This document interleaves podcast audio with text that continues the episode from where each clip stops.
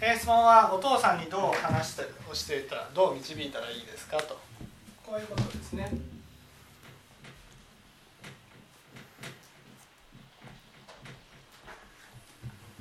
ねでえーお父さんの話でね剣道の話が出てきた。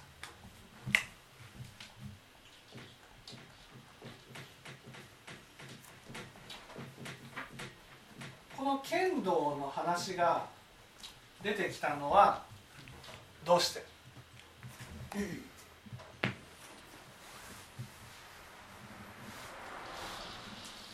それはすごかったん。だよってことを言いたかったんですかね剣道がすごかった、ね、まず、うん自分が強かった。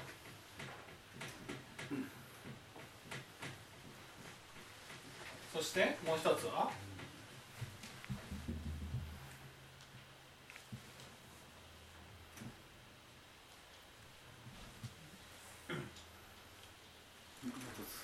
もう一つそのお父さんにはかなわなかったってことですかあ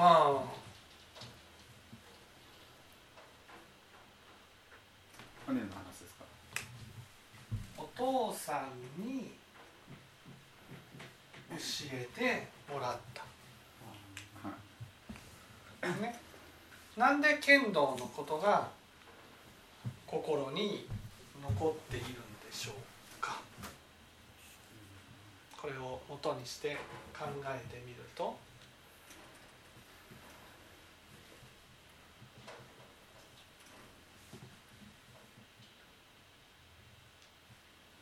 うん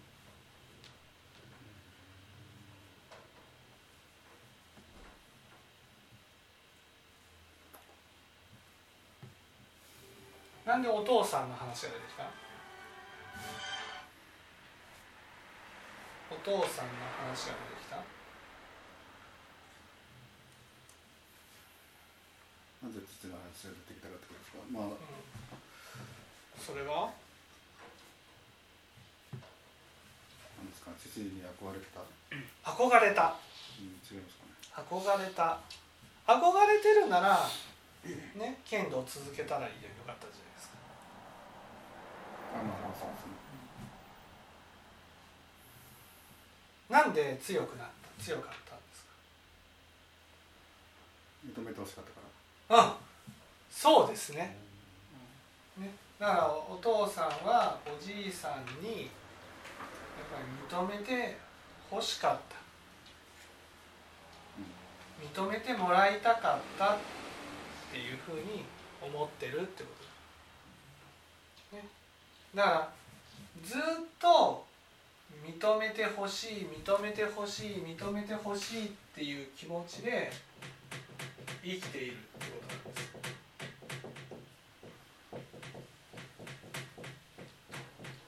ね、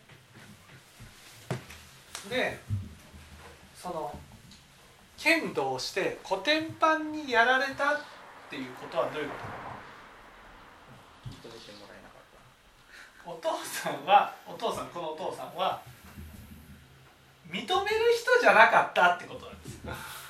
いやいやた多分そうあのそれまでは打たせてくれたっていう話だったんですよ。いろいろとあのなんていうの練習の時は打たれるわざと打たれてくれたりとかしてたんだけど最後に本気になって やられちゃったという言い方だったと思いますけど。ごめんなさい。ちょっとそこは言ってなかったかもしれませんが。いやでもねやっぱり認めて認め,、ね、認めてほしいっていう気持ちで止まってるわけです。だから十分に認めてもらったってなったらねその一歩また話が進むじゃないですか、ね、お父さんの歴史っていうのがねそのおじいちゃんに認めてほしいっていうところで止まってるっていうことなんです。そこからその話が進んでないだからおじいさんはねその剣道の時に認めてくれたけどね。やっぱりそのカースさんの話と一緒ですよね。結果を見てたってこと。どれだけ強くなったか。でもなんていうの自分が例えば僕だったらね自分は仏法をやってる。その仏法を一人前になれなかったとしても仏法を聞いてくれるだけで嬉しいじゃん。こいつのだけね。だから強かったっていうことはその認めてほしくて強くなった、うん、逆に言うと強くならないと認めてもらえないっていうのがあるってことなんです、ね、だからお父さんはそのプロセスを認めてくれてるわけじゃないってことなんです。だから多分ねその剣道をやめて仕事に就いてからあんまり認めてないんだと自分自身もってこと？そのお父さんのじいちゃんあおじいさんが今の父親を認めてない。そうだから自分の畑違いじゃん、はい仕事っていうのは。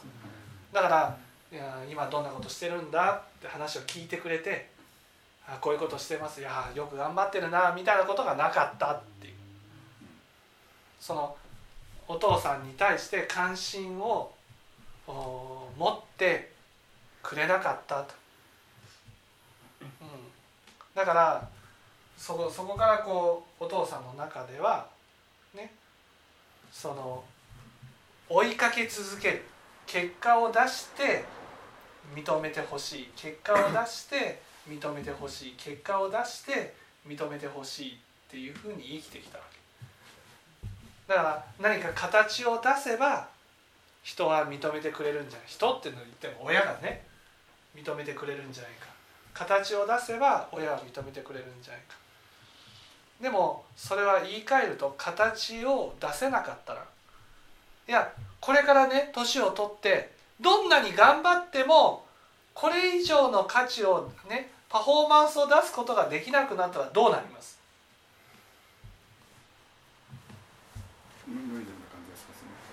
そう。自分が存在してる意味がないってなるだから若いうちはね頑張ることによって形として結果を出すことができた、ね、だけど親がねそのいろんなことを聞いてあげるってことができてなかったんだと思う。んですまあ早死にしたっていうのもあるかもしれませんけど父親は。うん、だからそういう親代わりになってくれる人がいなかった。自分のことに対して関心を持ってね話を聞いてくれてね「いやそれは大変だったね」お父さんよく頑張ったよ」と「つらかったね」というふうにそういうふうに話を聞いてくれる人がいなくてね。とにかく認めてもらうためには結果を出さないといけない。認めてもらうためには形としてね結果を出さないといけないっていうふうに生きてきた。でもどっかでね頑張らなくても自分を認めてくれる認めてくれるというか見てくれる存在が欲しかったんだと思うんです、うん、そういう存在に藤原さんはなっていただきたい。だから今できることはねそのお父さんの今までの歴史を、うん、よーく聞いてあげる。で聞いてもらえるってなったらね吹き上がってきます、うん、あの時のこともこの時のことも分かってもらいたいってなります。それを聞いて受け止めてね「いやお父さん本当よく頑張ったよ。大変だったよ。よく生きたよ」ってね。その一つ一つの分かってもらいたいことを肯定してあげたらいいと思う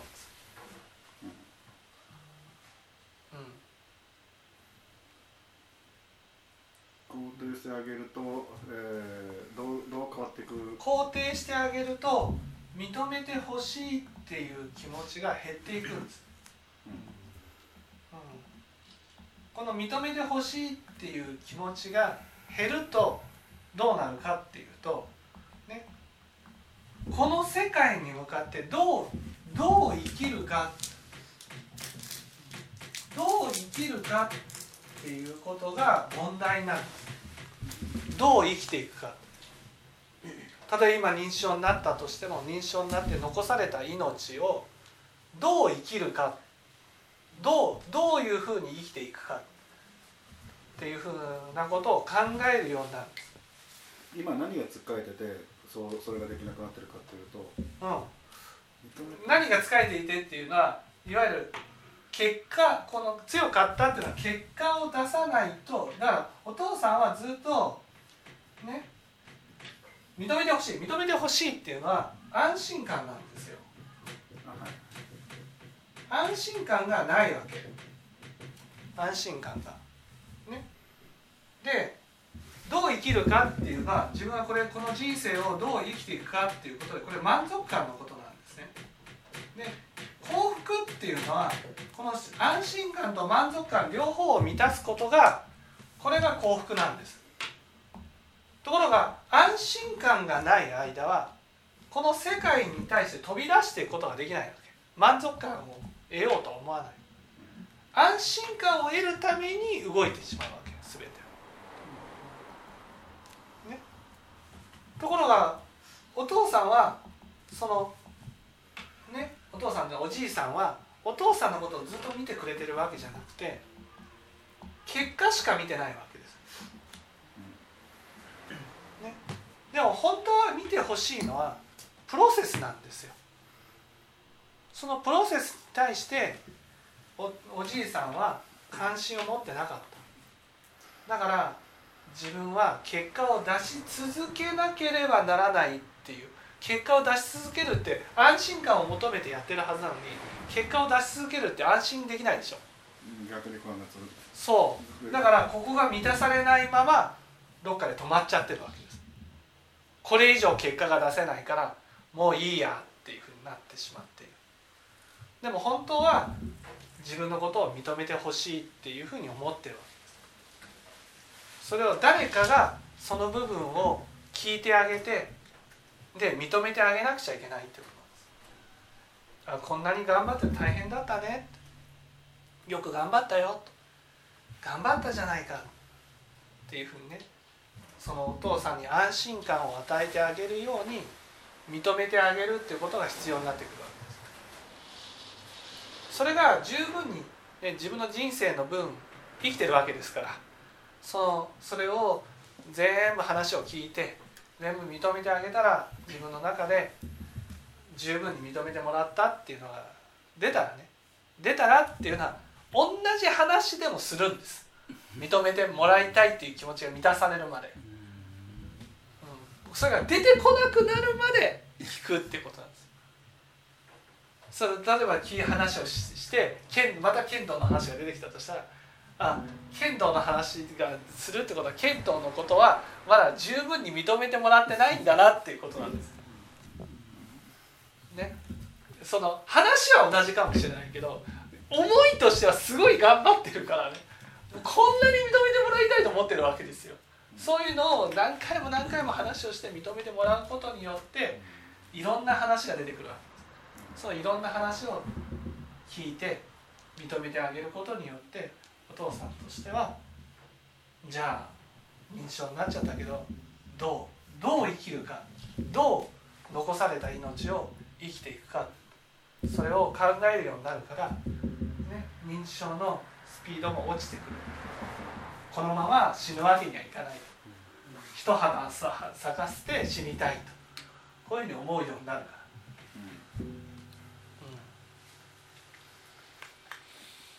まあ、やってることとしては、まあ、あのなるべく過去を引き出して認めてあげるってことを、つはい。続けていくと、まあ、いろいろ、まあ、もっといろんなものが出てきてそれをどんどん認めていくとそのうち安心感がでできてくると。そうそうそうそう。でそうすると、まあ、ま真面目に生きようという気持ちが出てくると。はい。